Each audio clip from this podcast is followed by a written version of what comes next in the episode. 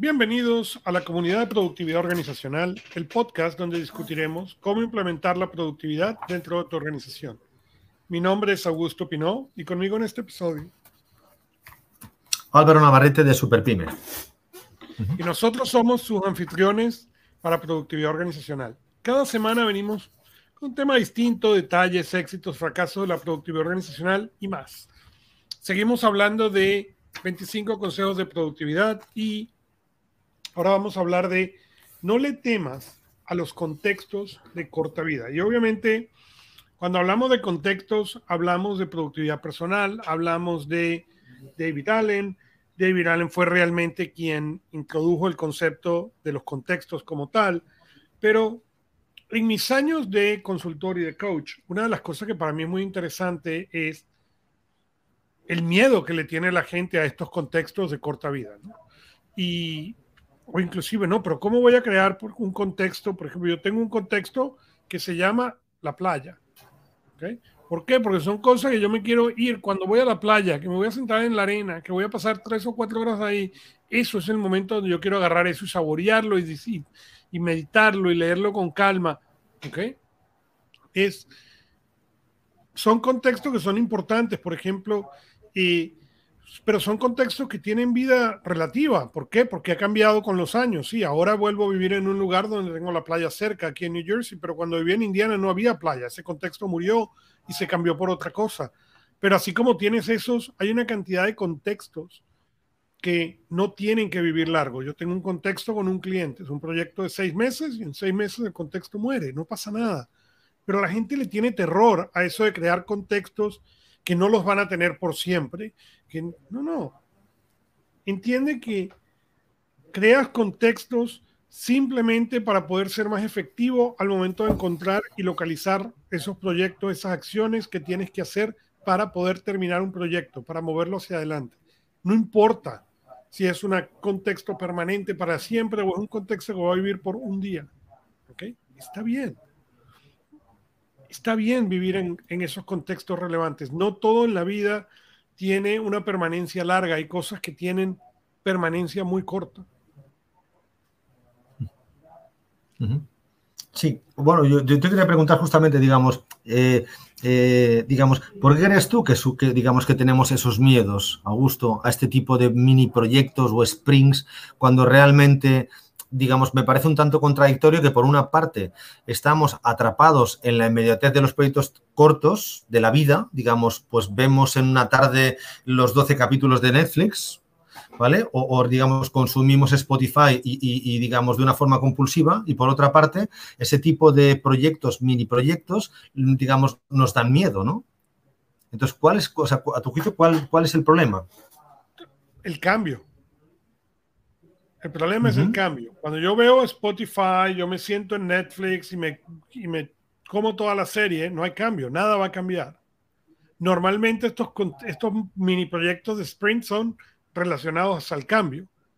¿Okay? Por ejemplo, en, en, días anteriores estábamos hablando de, yo hablaba aquí en el podcast de que yo hace 12 años pesaba 400 libras. ¿Okay? Hoy en día peso 170 y estoy trabajando en la última parte de este proyecto. ¿okay? Pero este es un proyecto que ha tenido 12 años, ¿okay? que era ir de donde yo estaba a un, nivel distinto de salud. ¿okay? Requería aprender, requería aprender muchas cosas. Entonces era un proyecto que está hecho en, módulos. ¿Okay? El nuevo módulo es, ahora quiero llegar a las 160 libras. ¿okay?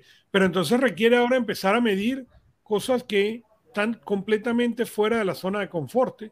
¿okay? Hablábamos de una balanza que mida el, la cantidad de grasa, la cantidad de agua que tengo. En mi vida me he medido eso. ¿Por qué? Bueno, porque cuando pesas 400 libras, asume que la cantidad de grasa claro, da lo mismo el número que te dé. ¿ok? Ahora empieza a ser relevante. ¿ok? Ahora empieza a ser relevante que como, o sea, por ejemplo, mis hábitos alimenticios están volviendo a cambiar, que han cambiado mucho, obviamente, durante los 12 años, pero ahora están volviendo a cambiar. Pero ahora yo siento que a lo mejor no sentía antes un impacto mucho más directo entre lo que me voy a comer y cómo reacciono. Ahora tengo ese, esa conciencia. Esa conciencia tomó años de irse creando. ¿Okay? pero son proyectos que van a vivir por un X tiempo, porque en el momento que yo logre, vamos a decir, controlar esas 10 libras nuevas que quiero perder y establecer la rutina del ejercicio y establecer la rutina, nueva rutina de lo que voy a comer, etcétera, el proyecto ahora cambia al mantenimiento, ya no va a ser llegar ahí. Pero normalmente esos proyectos y esos contextos de corta vida están asociados al cambio. Y a pesar de que el cambio es lo único que todos tenemos seguro, el cambio es una de esas cosas que tendemos a resistir a cualquier efecto. Y fíjate, si ves la pandemia, el problema más grande de la pandemia ha sido que ha forzado a todo el mundo a un cambio sin tener otra opción. Piensa que hubiera pasado en el 2019 si el gobierno español, en tu caso, hubiera dicho, hemos decidido que de ahora en adelante los viernes nadie puede salir a la calle, porque vamos a tratar de ayudar al medio ambiente. Se hubiera caído el pueblo en llamas. Pero en cambio, ¿cuántas semanas pasó el pueblo español encerrado? El, español, porque es donde tú estás, pero todos los pueblos. ¿Ok? Pero si ese cambio lo hubiéramos tratado de hacer de otro modo, de un modo gradual, la gente lo hubiera peleado mucho más de lo que lo peleó. ¿Por qué la gente pelea la máscara? Porque es un cambio. Ahora me estás obligando a cambiar algo que yo no quería cambiar, independientemente de si las razones tienen sentido o no tienen sentido. Esa no es la discusión. La, la lucha es en contra de que me estás forzando a hacer un cambio que yo no sé si quiero hacer, aunque sea para mi beneficio. Y eso es lo que tiene bueno, pero pequeños sprints. Pero porque tú amas los cambios y una, una, persona inquieta, pero digamos, si una persona no está predispuesta a esos cambios, mejor que no tome ese tipo de proyectos, ¿no? Lo que pasa que hasta qué punto tú decías antes, digamos que supone esa conciencia, digo conscientemente, decide los proyectos que quieres tomar. Porque si tú no aplicas esa conciencia a tus decisiones, no tiene sentido el proyecto, ¿no? Es como hacer lo que no te gusta o pero piensa lo siguiente, yo recuerdo hace, de vuelta, voy a, voy a volver a mi, a mi analogía de la medicina. Cuando yo fui a aquel doctor hace 12 años, él me dijo, 99%, por, cuando él me explicó el plan, okay, el plan hace él me dijo, 99% de la gente falla el plan. Ok, yo soy el 1%, muy bien. Okay. ¿Por qué 99% falla el plan? Porque ya va, un momento, no es que él me estaba dando un panorama de vida, si no me sigues el caso, vas a vivir 100 años, ¿ok? Él lo que me dijo claramente fue, usted es un infarto andante, O usted hace esto o, vaya, vaya comprando su lote en, el, en, donde lo, en donde lo vamos a poner tres metros bajo tierra, porque usted, usted tiene todo, todo malo, ¿ok? A, la edad que tiene. Sí, sí, sí. Ahora, y yo creo que tenía eran 30 años a esa época, ¿ok? O sea, ni siquiera, ¿ok? Entonces, ¿por qué el resto de la gente que fue, que obtuvo el, vamos a decir, un par médico similar, ¿ok? No lo lograron. Por el cambio.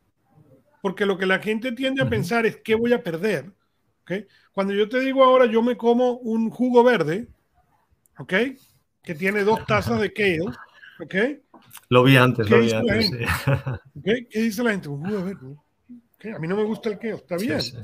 ¿Qué prefieres, el infarto o el keo? O sea, las opciones tienes que llevarlas a ese punto. ¿Ok? Y mucho el, problema está en que para tú poder eso necesitas tener algo muy importante, pero muy raro, que es ser responsable de tu vida. ¿Cuánta gente trabajas, conoces, entras en contacto que no son o no quieren ser responsables de su vida. Y hasta que tú no quieras Justamente ayer hablábamos de, esto. No llegas. Correcto. Digamos que es, es mucho más cómodo evitar el cambio y vivir de una forma inconsciente que tomar conciencia, superar tus miedos y, tal y como tú decidiste, pues tomarte ese batido que entiendo que no es una, un fin, no es un gin tonic, ¿no? O sea, que, es, una decisión. Pero por, eso digo, digo, ¿cómo, consigues que esas cosas... ni un vino de Rioja, no es ninguna de las dos cosas, ¿ok? muy claro. Pero, es lo que te, conviene, está claro. Sí, sí, pero, pero tiene que tomar la decisión, o sea, tiene que... tiene uno que ser responsable de, y entender que cada decisión tiene una consecuencia. Y si yo no tomo esas, con la rienda de esas consecuencias, simplemente estoy tomando la decisión de ser una víctima de las consecuencias. ¿okay? Si tú no tomas la decisión, que no eres una víctima, tú es una, ser una víctima, al fin y al cabo, es, en, ese, en ese contexto, es una decisión. Cuando tú decides, yo no me voy a tomar el batido verde, porque a mí no me gusta el batido verde, ¿okay? a pesar de que puede ser saludable, ¿okay? está bien. Lo que tú estás decidiendo no es no tomarte el batido verde. Lo que tú estás decidiendo es que tu salud, que no está en buen estado, ¿okay? es la salud que quieres seguir teniendo.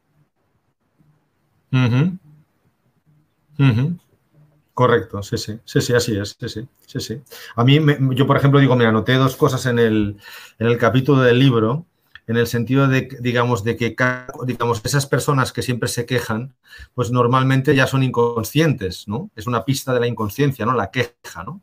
Y luego, eh, digamos, si tú estás limitado, digamos, construye tu propia caja de herramientas. O sea, yo creo que cuando tú, digamos, ya estás orientado a, trabajar en ese sprint, en ese proyecto, pues con los buenos o, regulares recursos que uno tiene, pues buenamente, digamos, se va superando. ¿no? Yo, por ejemplo, conozco excelentes nutricionistas que cuando se encuentran en una situación como tú, eh, con gente que no tiene los recursos, le dice simplemente usted esté una semana sin comer nada, solo beba agua y que el cuerpo se regenere porque el cuerpo, de forma natural, él solo sabe, mm, digamos, resolver sus problemas, ¿no? Es, eh, ¿sabes? Pero claro, no, o sea, por lo menos no lo contamine, ¿no? Deje que fluya y ya está, ¿no? Pero hay que tomar una cierta conciencia, no quejándose, intentar construir unos mínimos hábitos y luego, pues cada uno en su caja de herramientas, pues va utilizando las buenas herramientas o las que Dios nos da, ¿no? O sea, que no siempre son las que nos gustaría, ¿no? Y hay, hay dos cosas importantes ahí en la caja de herramientas. Hay que entender que si tú no tienes ninguna herramienta, cualquier cosa que le agregues a la caja de herramientas es una mejora. Pero del mismo modo hay que regresar posteriormente a ver, ok, ahora que tengo este martillo, ¿este es de verdad el mejor martillo o es momento de hacer una actualización a este martillo para uno mejor, para lo que yo hago? Entonces, no es solamente agregar herramientas a la caja de herramientas, es volver a la caja de herramientas y asegurarnos que las herramientas que tenemos son las herramientas que necesitamos tener y son las herramientas apropiadas para nosotros. Sí, sí, Bendita curiosidad y benditas preguntas, Augusto. Así es. Digo, jaque mate. Digamos, con eso me quedo, porque digo, si, uno tiene conciencia, tiene propósito, tiene, sabe preguntarse, digo, yo me, gustaría tener ese dato y yo diría que como máximo eh, hay un, no sé, una minoría, le ponemos un 10% de la población, Augusto, yo no sé, ¿eh? pero digamos, en mi mundo, yo creo que difícilmente supera el 10%. ¿eh? no sé. Sí, es probablemente un número corto, sí.